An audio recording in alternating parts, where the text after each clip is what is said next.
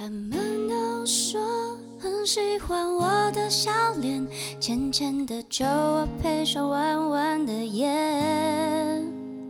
每当我认清那些虚伪善变，我只想问：为什么长得好看还会失恋？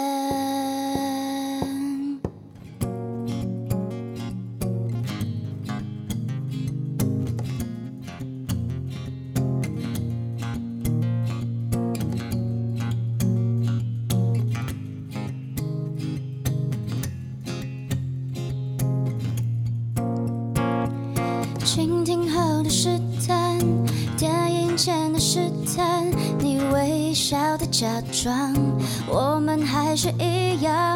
我知道我很麻烦，太多想法又不太乖。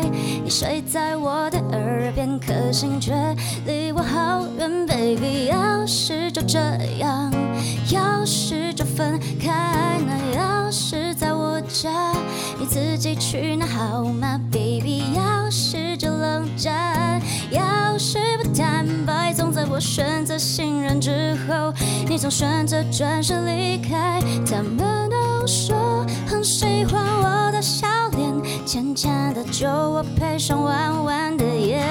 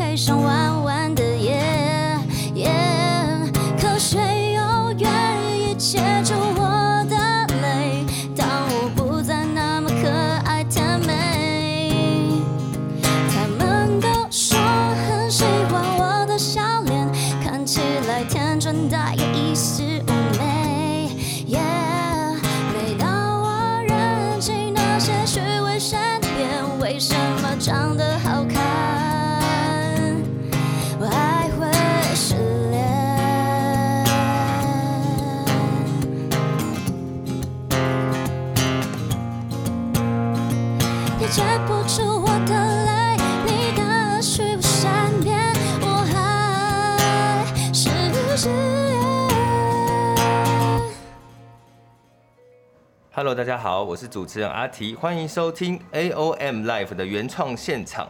刚才听到的呢，这个人呐、啊、和声音都非常甜美的，就是去年刚发行客家的全创作专辑，然后你可能在呃，比如电视节目啊、MV 或是电玩节目看过他的身影，让我们掌声欢迎今天特别来宾客家一姐 王乔莹耶！大家好，我是王巧颖，我是王乔莹九英，大家好。真听到客家话真的好特别哦，在客家话很像就是什么粤语啊，或是越南话那一类的。可能可能因为我本身是闽南人，好像闽南人讲台语的听到的几率比较多，嗯嗯嗯，然后好像真的在市面上，我说一般。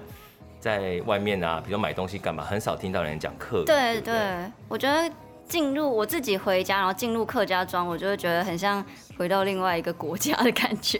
哦，你你是在哪边的客家庄？我就是苗栗国的客家庄。哦，苗栗，苗栗真的是苗栗国。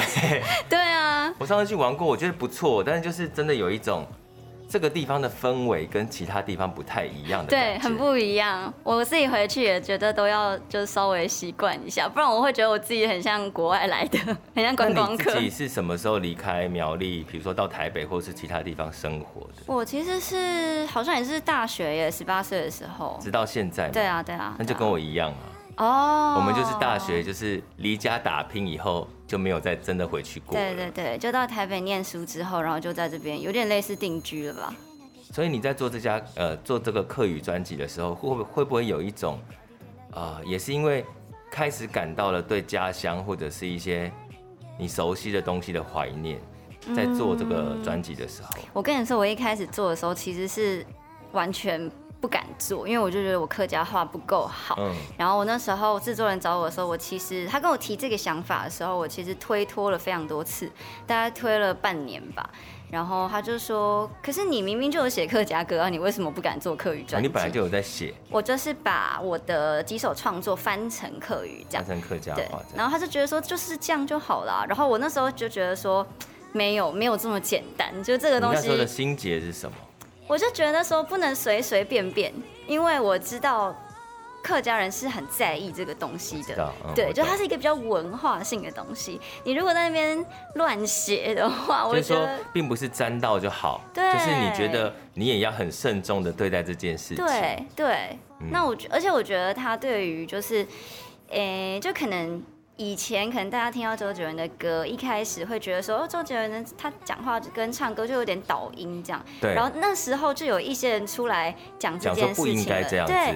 那客语更一定会发生这个事情的，只要你没有注重好那些细节。对。台语其实也有一挂人是会在意这个的。对。可是你唱的时候不能让人家听不懂。对对对。一旦倒音就听不懂了。对。可是现在又有点在模棱两可的地方。对。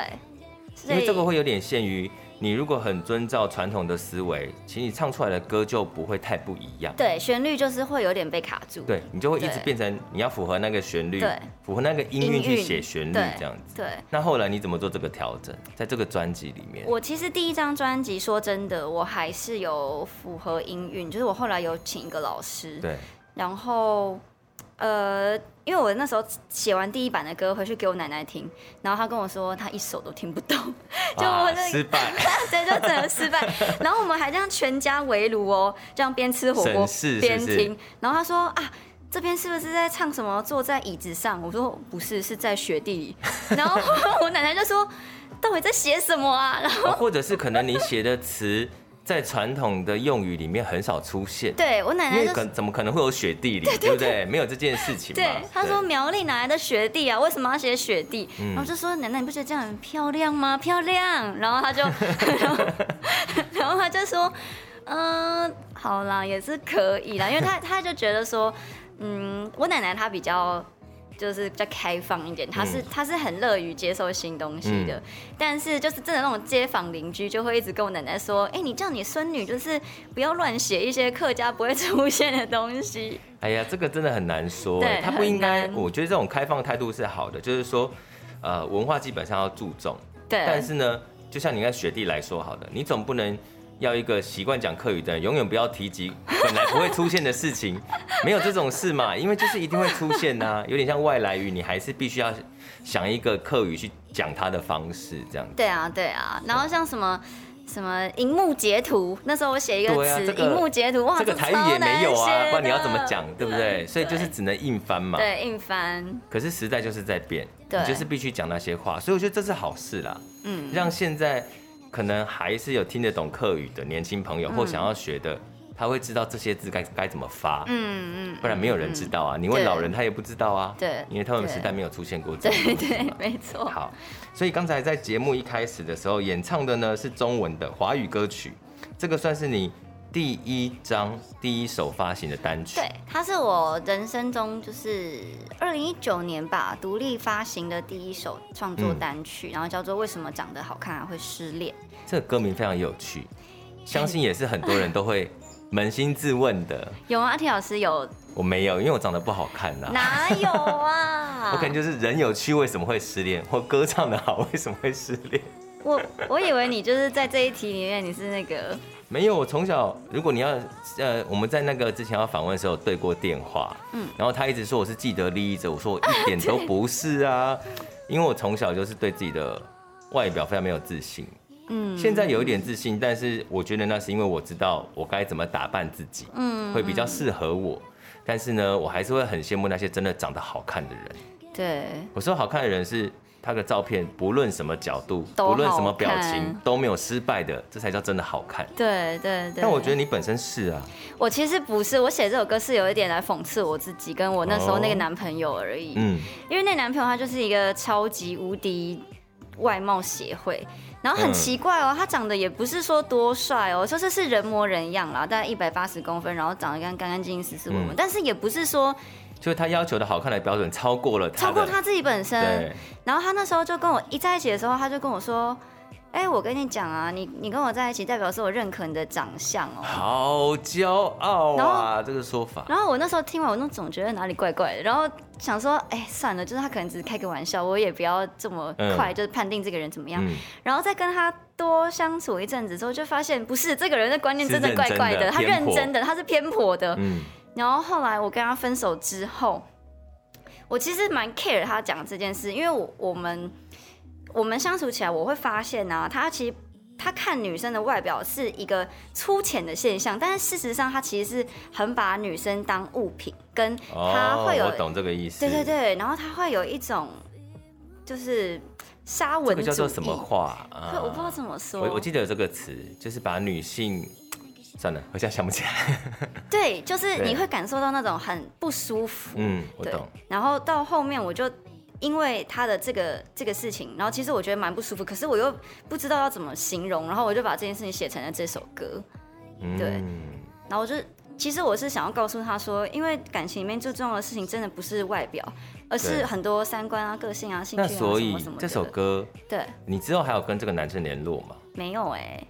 我很想要知道你给他听这首歌以后，他有什么想法？我也不知道哎，可是因为他就是他是我们有很多共同朋友嘛，对。然后我就一直叫我共同朋友传给他听，我就说哎，你传给他听，你刚想说我是写给他的哦。然后然后因为他们都知道我是在就是讽刺他，对。然后他们好像也有传吧，然后但那男生就好像听说了，就是就笑笑的，就是没讲什么这样。我觉得他可能一辈子都不会了解。对，我觉得他可能没有 get 到，他不知道我在讲什么。对，好。对。但是我觉得。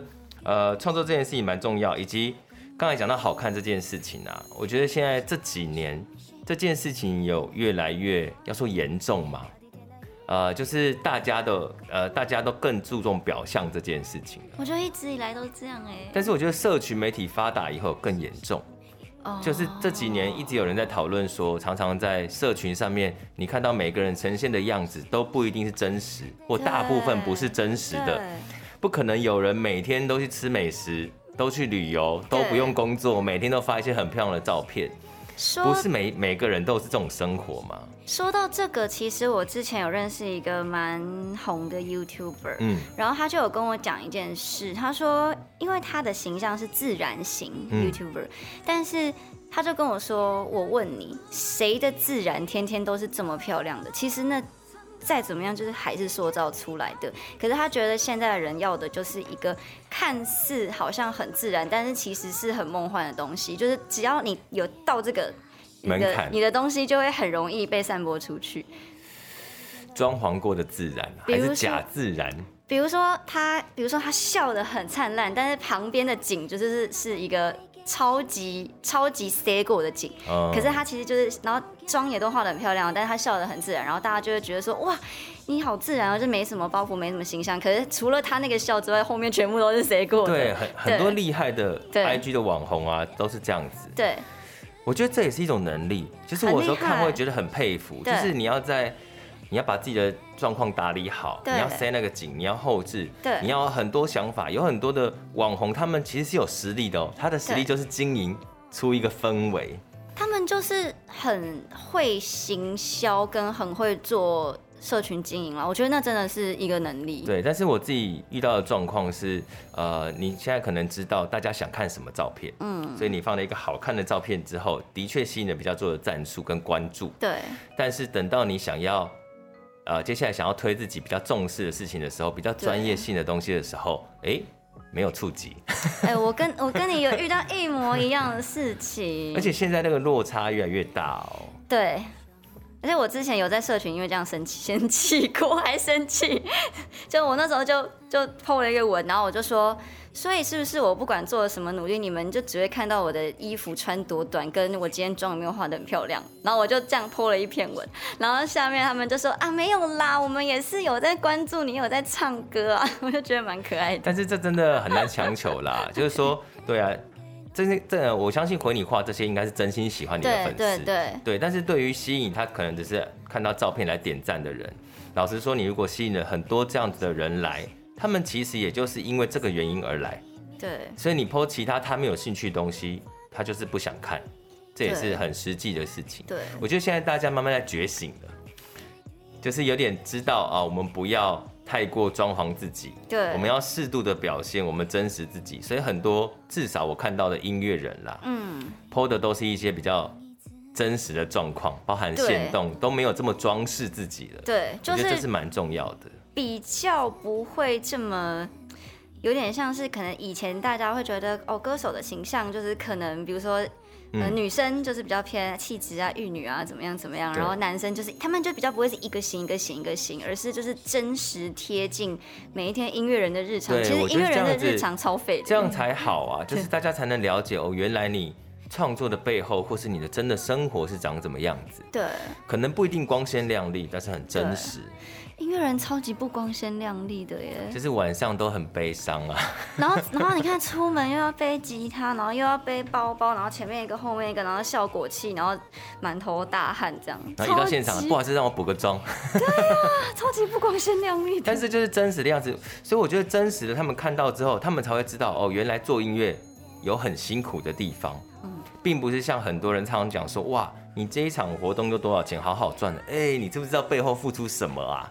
他们可能不知道，所以他们都会，哦、呃，这就是我们刚才提到的，对一个音乐表演或是艺术演出，嗯、人心里的定价永远都会觉得怎么要这么贵？嗯嗯嗯。但是背后所需要付出的努力跟这几年来你的能力的累积，嗯，那个是你看不到的，对，也也也是一种尊重专业。对啊，对啊，所以这个，嗯，哎，我们继续努力。但是说到这个。除了歌手这身份的之外啊，其实你有更多的，应该说你有很多的工作都是，也是算是目前的，例如是主持人，哦对，对不对？主持人应该算是你现在主要的维生收入的稳定的工作之一。对，我必须要老实说，我现在大部分的收入其实是主持、唱歌各一半啦。嗯，但是我可能主持只要主持个两三场，那大概就可以 cover 掉我可能。五六五六场之以上的，两三倍。对的那个歌唱的案子的价嘛，对啊。但是你毕竟还是喜欢唱歌嘛。对对。那一开始怎么踏入歌手或者怎么踏入主持这件事情呢？当然我知道你一开始本来是念那个戏剧系，台艺大的戏剧系，嗯、当然本来就是属于这个演艺圈类型的。但怎么去决定自己要从哪个地方切入呢？好，就是 一开始我其实是先试镜，就是试广告。对。然后广告有时候会要讲一些台词。嗯。然后我以前本来是以演员自居的人。嗯。然后演一演，演一演，就发现，哎，不对，我觉得我演戏演到某个地方有一点瓶颈，就怪怪的，就是怎么演都演不进去。嗯。然后我就有在毕业那一年，就是慎重的考虑到底还要不要继续当演员。嗯。然后那时候我在。演戏演到一半的时候，就有一个人，他就跟我说：“其实我觉得你的口条很像主持人，啊、你要不要考虑去试试看？”然后我那时候还想说：“啊，不要，因为我觉得主持是一件非常困难的事。”嗯。然后之后就是又呃无心插柳的上了一些节目，然后上节目之后就刚好也被称赞口条很好。对，就也被一些主持人说：“其实你的口条是可以当主持人看看的耶。”然后就在这个。又觉得自己不太适合当演员，又觉得大家好像一直叫我去当主持人，那不然我就去当当看好了。这就是吃这行饭嘛，大家就觉得你应该是吃这行饭的人。我真的讲真的，因为到现在就今天，我都还是不觉得我是吃主持人这行饭的人。但是就也就做了这么久。但是为为什么我也会我也会这么觉得呢？因为我好像跟乔颖某一次第一次认真的见到我聊天，是在 Pia 的 MV 嘛。对，大家可以去看那首歌叫做《失恋》，哎，是爱。哎、欸，你很过分了，恋爱太危险了。不是，我现在到这个年纪，我都想不出任何事情，大家请原谅我。为什么恋爱太危险？不是，是为什么长得好看还会失恋？然后呢，在这个时候，我们在录影现场啊，就空档的时候就在那边聊天嘛。那那个时候我才发现，其实我跟乔颖在更之前有见到过。对对对。就是说某一次去企业担任歌唱比赛评审的时候，对，他就是主持人。对。但是为什么我这个这么会认脸的人，却没有发觉到呢？嗯。因为我觉得乔颖在不同的状态下，她整个人是不一样的感觉。哎，对，很多人都这样。是完全不一样哦，所以我真的没有联想到是同一个人。而且我平常就是一个路人，就我平常如果不化妆不打扮的时候，我就是就很喜欢用路人的姿态在。倒也不是说路人，可是我觉得这就是目前的人的差异，很容易因为你的啊，包含装扮啊，或是你今天要做什么事，嗯，所以你会有不同的角色出现。对，所以你在主持的时候，真的会有一种主持人上身这种心态嘛？我觉得我会，而且我做每一件事情好像都会，而且你也像是这也有点像演员特质嘛，你就是在。好好的演出你这个主持人这个角色，对。然后主持人的工作一卸下以后，恢复你原本的。而且歌手其实也有很多不同形态的歌手，就是看你唱什么歌。有时候如果你去唱一个商演，然后他叫你唱一点呃 jazz standard 什么的，他就会要求你穿长礼服。然后你长礼服一穿起来就，就哎跟那个弹吉他人 就感觉又不是不同一个人。你就会进入你自己的状态。对啊，我现在也觉得这个这个状态好像要反省一下，应该把我自己统一起来了。对，好像呃，但是我觉得好像在歌唱中的你就是比较真实的你吧，嗯嗯，就会比较你不是一个好像演出一个谁的样子，对，而是比较接近你真实的个性，对对对对对。好，所以接下来呢，就来听一个比更接近你的样子的歌曲，也是客语的歌曲，对对对，是我的。这首歌算是也是一个比赛得奖作品，对。我们先来听一下乔颖的表演，然后再继续来聊喽。嗯。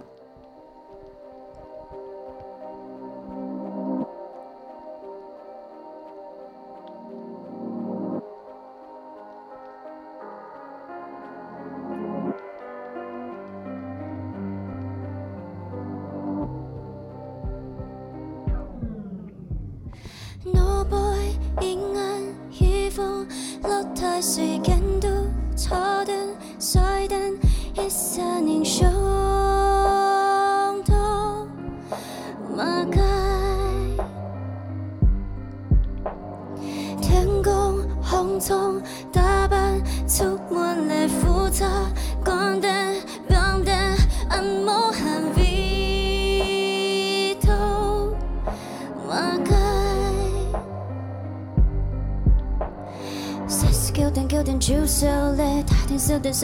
够嘞，你的口袋口袋难听嘞，非你不用的不用的唔记得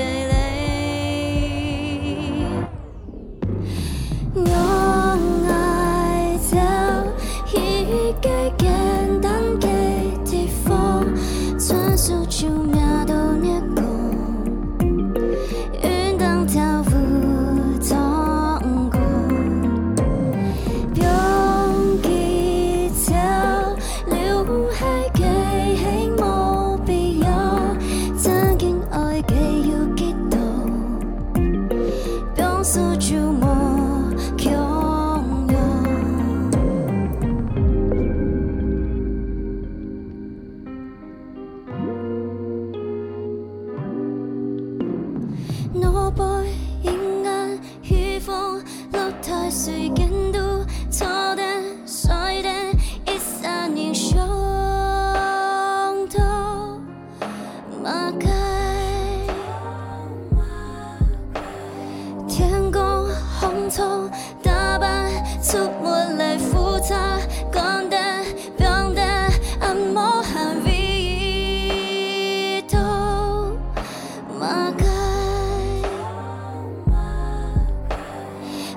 九点九点就笑嘞，太点小点小点就够了，你的口袋口袋难听了，非你不用的不用的唔记得了。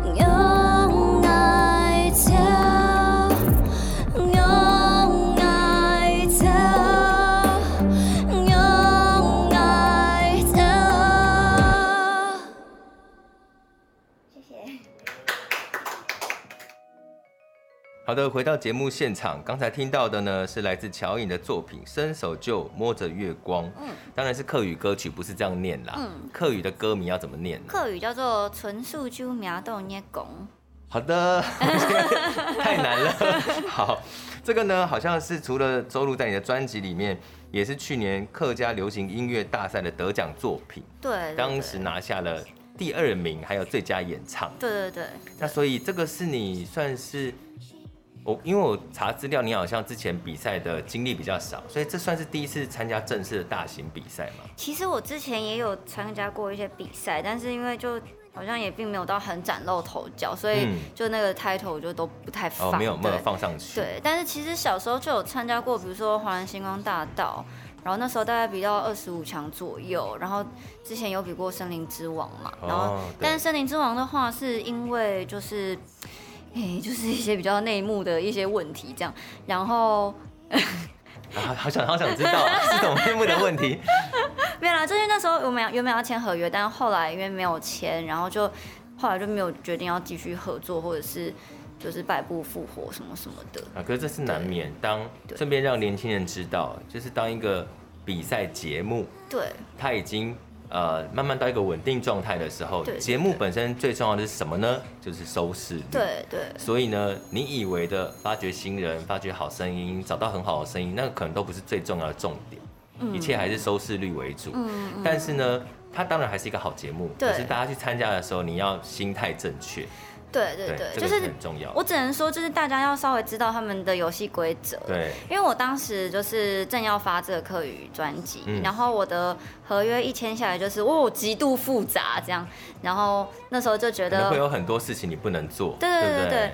然后就是几就很多方这样签，然后我后来就觉得有点恐怖，因为我就也没有到很年轻了。那如果再这样签五年，被绑了五年，签下去就觉得。可能五年后都可以直接生小孩，觉得其实我觉得一方面也是因为你已经有一些明确你自己知道就要做的事情了嘛，嗯、所以你看的时候就会知道，哎、欸，那我以后的方向怎么办？嗯，但是对于很年轻的人，也许他没有方向，对，对他来讲可能是一个好的选择。对对对，我觉得是，就是看你当下的状况。如果说你拿到的那个那份合约是合理的，然后。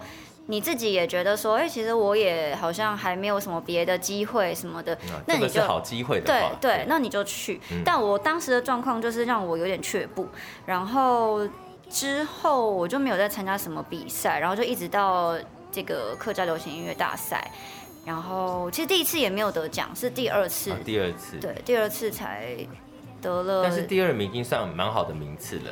因为就我参与的比赛或评审来说，其实只要得到前三名，实力都已经差不多了，真的就是一个喜好差一点点的问题。嗯嗯，对啊，那时候也还蛮蛮感谢的。因为所以你写这首歌有没有什么特别的灵感？据说是哭了三天三夜。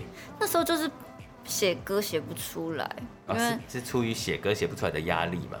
其实是，但是我后来把它延伸到，就是我觉得。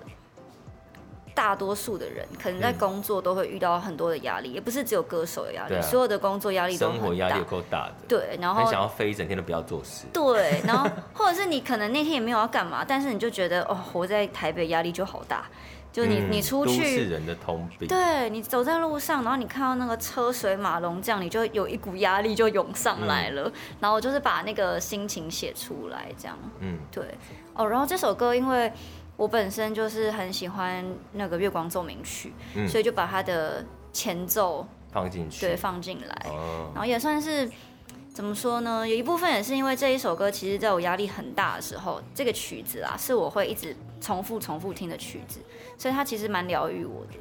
然后我就把这一些我自己喜欢的元素，跟我想表达的东西全部融合在一起。刚才听起来的确是有这种宣泄自己情绪的感觉。有有有。对，就是真的演唱的时候有把自己放在里面，你呃，相信大家刚才听过就会知道有点不一样。嗯嗯。对，跟其他的，其实我觉得有时候可以跟建议大家可以去，哎，刚好今天也有拿专辑来，感谢乔伊送我这个他的客语专辑，希望你们会喜欢。对，然后呢，大家回去也可以，我觉得可以试着比较看看。歌手唱现场跟录音专辑里面，真的还是有很多不一样的地方。对对，有时候不是唱的好不好的问题，对，是有些东西真的只有在现场才能够传染出来的气氛。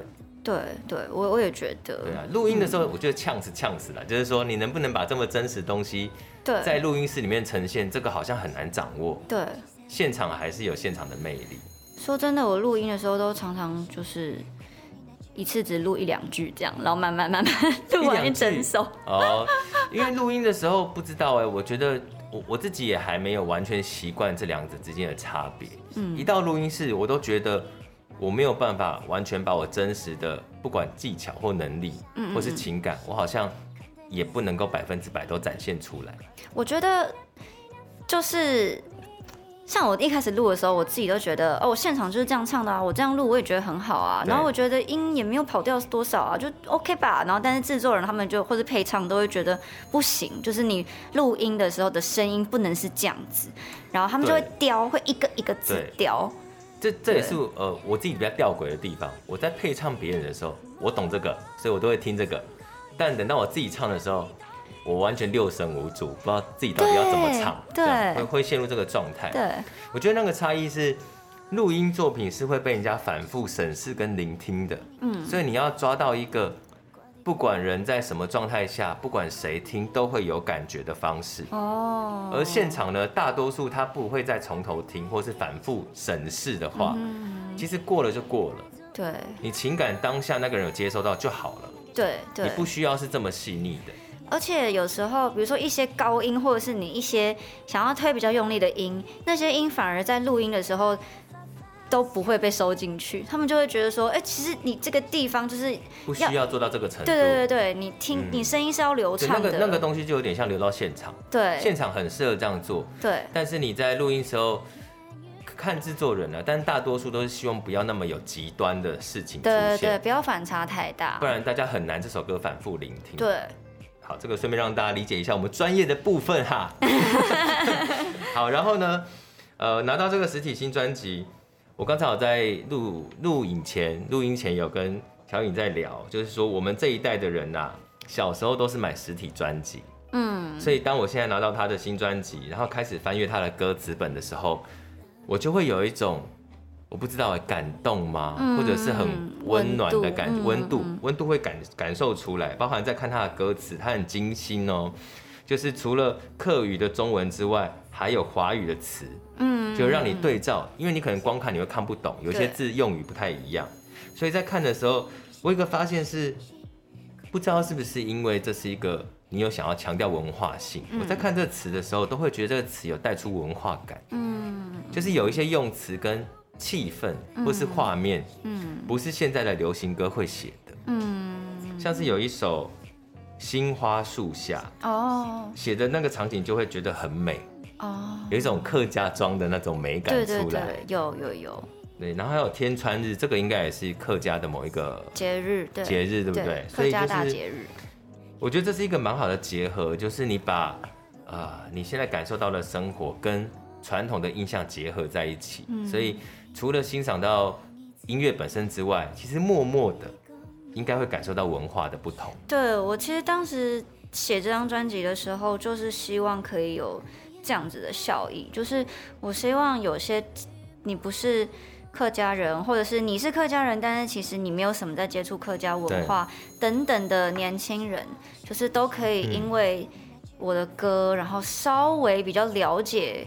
客家或是客语，对，对啊，我那时候也是保持着这样这么一个，我觉得我们这一代的人好像都是这样子，嗯，因为我们我觉得我们这个算是我自己觉得是以前觉得是不好的一个世代，现在觉得最幸运的，为什么呢？哦、我们这个世代还留有我们以前感受到以前文化的美好或音乐，嗯、但是我们现在要卡在。接下来新的东西是有点不一样的，我们在中间，对，所以我们要负责好这个传承的使命啊。对，就因为现在的年轻的音乐人，我觉得他们音乐很棒，可是他们已经不知道早期的流行音乐长什么样子了。对，就他们听到一些什么 S.H.E，他们可能没感觉了，哦，或者是他们现在听到很多在歌手里面啊，很多电视节目唱的，都已经是翻唱过的了。对。不是原始的那个样子。对对对。那我们好像至少我们小时候都听过。对。也许不喜欢，但是我们有听过。对。所以我们知道那是什么。对对对。我觉得这个很重要。对。然后其实我自己也是讲闽南语的嘛。嗯。然后我小时候也是跟你一样，好像上了台北以后就不太会讲，嗯，然后现在也慢慢在越来越喜欢台语歌，嗯，也想要把这个学习你，以你做仿效这样，还有屁呀，还有还有我们共同的朋友屁呀，他也是在做台语专辑，对，我觉得可能走到了一种想要返璞归真吗，或者是追本溯源之类的？不知道哎，我觉得我的确就像你讲的，因为有一阵子真的是觉得我们这个时代非常的煎熬，因为对。旧的东西你也不能延续做了，可是新的东西你又衔又衔接不上，又有点跟不上。对，可是现在好像听一听就总觉得变成了一个特色跟优势。的确，对，就是的确是。假设我们要现在要写一个很有温度的东西，像我最近很喜欢，就是我觉得我每次写的歌都有点滚石年代的感觉。嗯嗯嗯。但是我自己很喜欢。我也喜欢。对，就是因为我们知道那件事情是什么。对对对。但现在的人，你要叫现在小朋友写出滚石年代的歌，哎。他不一定写得出来，因为他根本没经过，对，他不知道，对，所以我觉得这个是不不太一样，嗯，把我们经历过的换成优势，然后也希望可以把这个美好的东西，嗯，借由我们传出去，然后可以继续传承下去，我觉得这个是很重要，我都要哭了，这么感人，我我对我们好认真哦，我们，所以呢，刚才呃看到这个专辑啊，其实我今天小雨来有一件事情，我想要请教你，就是。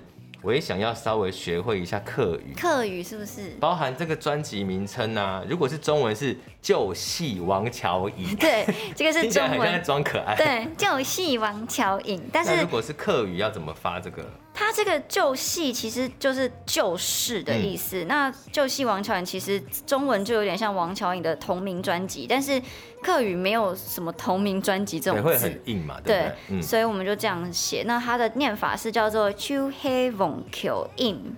哇塞，好，旧戏王乔影。然后你的音要闭口。好，旧戏王乔影。对。对，错就差不多是这样子。好，这张专辑呢就叫做《秋黑梦》，梦梦 Q 音，秋黑蒙 Q 音。嗯，你讲的很好，对对耶！Yeah, 我们现在现场呢邀请我们的工作人员来帮我们测试一下，来来来，因为我刚才有聊过，可能是因为我从小生长环境，我有一个阿公是广东籍的客家人，嗯嗯嗯，当时没有跟他特别学，但也许我有稍微抓到一点。有，我觉得你有，你学超快。来，我们找一个来试试看。嗨，我叫我就是王小颖。嗯，好，就黑王乔影，就黑蒙球印。嗯，哎，你们都很厉害耶，你们都好厉害。今天我们都有一些语言天分。我觉得有。那我我想要再教你们念几个单字，就这几个单字是我的朋友都觉得好难念。比如说“我”这个字叫做“矮”，矮，矮。哎，你们都念得很好哎，然后你是你，啊？什么？有有点有什么不一样吗？你你。你。你。你，他他不是呢一你，他是他的对，他是你，他是后面你。对对，然后那我教你们讲一个字，是我好累，叫做爱动开，爱动开，对，这个字很难念。那 Q 好多音节哦。对，Q，对，爱动 Q。哦，他好厉害哦，他好强。那个听众、观众朋友，跟我们一起念一次。爱动 Q。对，这个字是客语里面著名的难念的一个字。对。那再教你们一个，是客家称赞别人说很棒，叫做懂腔。懂腔。对，所以如果这个很简单。那如果你想要说，哎，你好棒，你就说你懂腔。你你懂腔？对，你懂锵，不能呢吧？不能呢。你懂锵？那我跟你们说，就如果你们真的你发不出来，你们可以你们可以说嗯，可以对。你懂腔？对对对，有一些腔调会说嗯，你懂腔这样。懂腔？对，好厉害哦！耶！我觉得你们学的很快哎，很厉害。没想到遇上两个语言天才。对。对啊，超强的。哎，那我我有个问题要问啊，就是。呃，粤语啊，有一个字我永远念不好。然后听说粤语跟客语很像。嗯嗯嗯。我想要请问，客语的永远怎么讲？永远永远吗？应该是。你会讲吗？应该是。不确定，对不对？对，应该是永远。如果没记错。永远还算比较好念。你们的怎么念？粤语好像很难呢。永远什么之类的。是一个啊，算，我也不会讲，很难。希望这个大家留言一下，教我们怎么讲，这太难了。而且我，而且我甚至觉得下面会有人说乔恩你的永远念的不太标准，有一些字就是客语不太会用到。哦，对对，我们好像文化里面没这个字，就像闽南语一样。对对对。好的，我们谢谢这位听众朋友，谢谢这位，先把它挤掉。谢谢这位语言天才，真的是语言天才哎，好。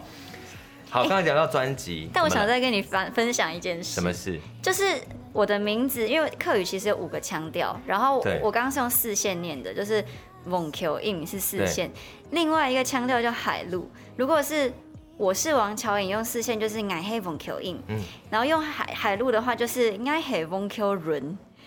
我觉得这个超难念的，好像泰文哦。I I I Have Vong Q Run。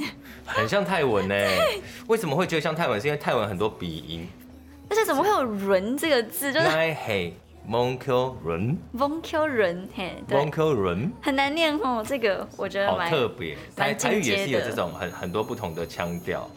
好，所以呢，最后来聊一下，如果你有看到这个实体专辑，或者是乔颖的 IG 啊，或者是新专辑的视觉，你会发现，就是有一个跟他很神似的一个。手绘的人物是，他叫做乔拉拉。对，乔拉拉。这个乔拉拉是你自己手绘的，对不对？对，他是我自己就是用 iPad 画出来的人，然后后来我就把它变成是一个我的分身这样。对，所以绘画也是你的兴趣。呃，对，因为小时候美术班，然后就好厉害啊。没有啦，那时候就真的就只是。该怎么说？讲没有啦，听起来就是有一种微微的，哎呀，没有啦，有点骄傲。因为我小时候的那个美术成绩真的是没有到很好，就在美术班里面真的算没有很好。但是我觉得我有我自己擅长画的东西，哦、然后我可能就是全部总和，比如说什么手工艺啊、水墨啊，就画的蛮糟的。综合还好，但是有一项你自己喜欢的。对对对对，像这个视觉就是我喜欢的风格。因为当时认识小颖的时候呢。我们在录影的空档大聊天呐、啊，其中有一个很大的部分就是他在推荐我买 iPad。对对对。因为当时他买了 iPad 以后，每天都在很开心的画画。对，而且一定要 Apple Pencil 哦，一定要。对，就是也很推那个笔，然后他就每天练习画画。我印象最深刻，他还有画了一个。洋芋片的牌子哦，对，就是饼干零食的包装画的非常好，这个还是有在你 IG 里面嘛？有有有。对，大家如果想要了解他绘画有多精湛啊，这 个可以去 IG 搜寻一下。然后呢，呃，也很希望大家可以去各个数位平台聆听你的歌曲。对，拜托大家了。那如果大家真的还想要买到实体专辑，可以在哪里买得到？哦，现在像什么佳佳唱片、成品，然后光南其实都还有，博客来好像都还有。对，我觉得大家还是要。虽然说，就实际是实际面来讲啊，现在大家可能回去也不一定有可以播放 CD 的地方。对。但是呢，我还是觉得收藏归收藏，嗯，你就把它当成啊、呃，你喜欢一个歌手啊，你可能去收藏他的周边嘛，嗯，即使他不能播，它还是一个很有价值的东西，包含了我刚才有讲说里面有很多，呃，你在翻阅的时候会觉得很有温度的设计，嗯，然后这些文字啊，我觉得。你有一本书在手，跟你在网页上滑动的感觉，基本上还是不一样的。嗯，网页的东西是稍纵即逝的，之后它留在你记忆里，印象不会很深刻。嗯，但是在心理学上来说，嗯，你拿了一个东西在看的时候，你的手感觉到的触感，你的视线，这本书的重量，这一切东西呢，知觉都会绑在一起，会深刻的烙印在脑海里。跟你只是透过视觉去看一样东西是完全不同的。对，我觉得。所以，如果大家愿意支持的话呢，还是希望可以去各大唱片行，对不对？去购买这个王乔宇的专辑，完全忘记怎么念了。Q 黑凤 Q im 啊，Q Q 黑 Q 黑凤 Q im，对，希望大家可以支持这张专辑。谢谢。然后呢，呃，很开心邀请乔宇来到现场。那你的 IG 或者是？社群，嗯嗯嗯，可以跟大家讲一下吗？我的 IG 是 J O Y I N W A N G，就是九音王。那其实各大平台打王乔颖九音，我的名字都可以搜得到。好的，然后我们在节目的如果到 YouTube 影片的最后呢，我们也会放 QR code 跟这个他的 IG 的账号连接，嗯、大家可以去搜寻一下。嗯，然后呢，AOM Life 原创现场。陆续就会邀请这么多优秀的音乐人，然后演出自己的歌曲，也跟我们聊聊很多有趣的事情，包含内幕。嗯、对。然后呢，记得在 KKBOX、Spotify、SoundOn 还有 Apple Podcast 平台以及我们的 YouTube 官方频道都可以收听收看得到。不要忘记要按下订阅，然后每周二的晚上十点准时收听。接下来呢，就让我们欣赏由乔莹带来的表演。今天很开心邀请到你，下次见。谢谢谢谢阿提，谢谢大家，谢谢。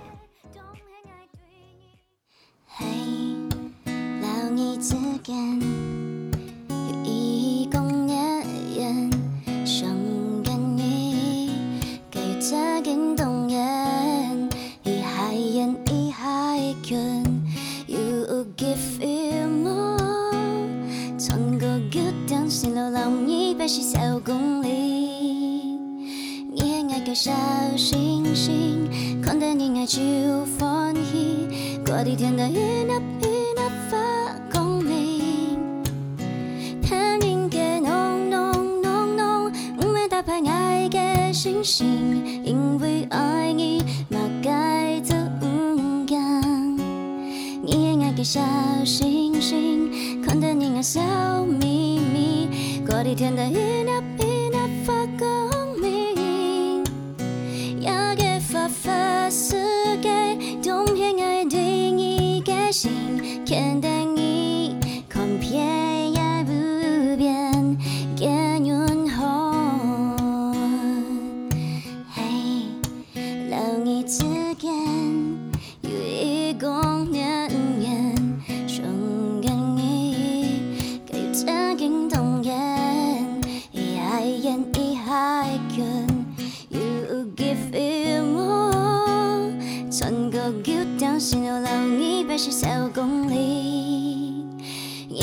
小星星，看到你爱就欢喜。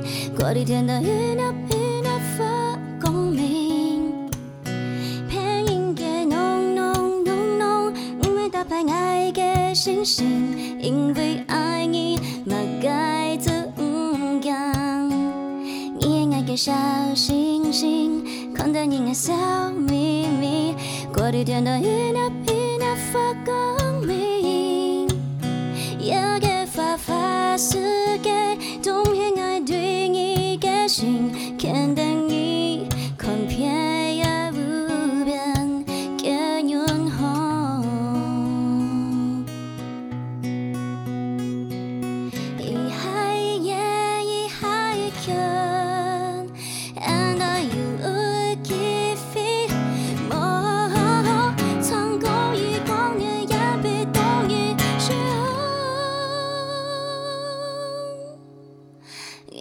小星星，看到你爱就欢喜。过的天的雨那雨那发光明，天阴给浓浓浓浓，因为打牌爱个星星，因为爱你嘛该做唔敢。你也爱个小星星，看到你爱笑眯眯。过的天的雨那雨那发光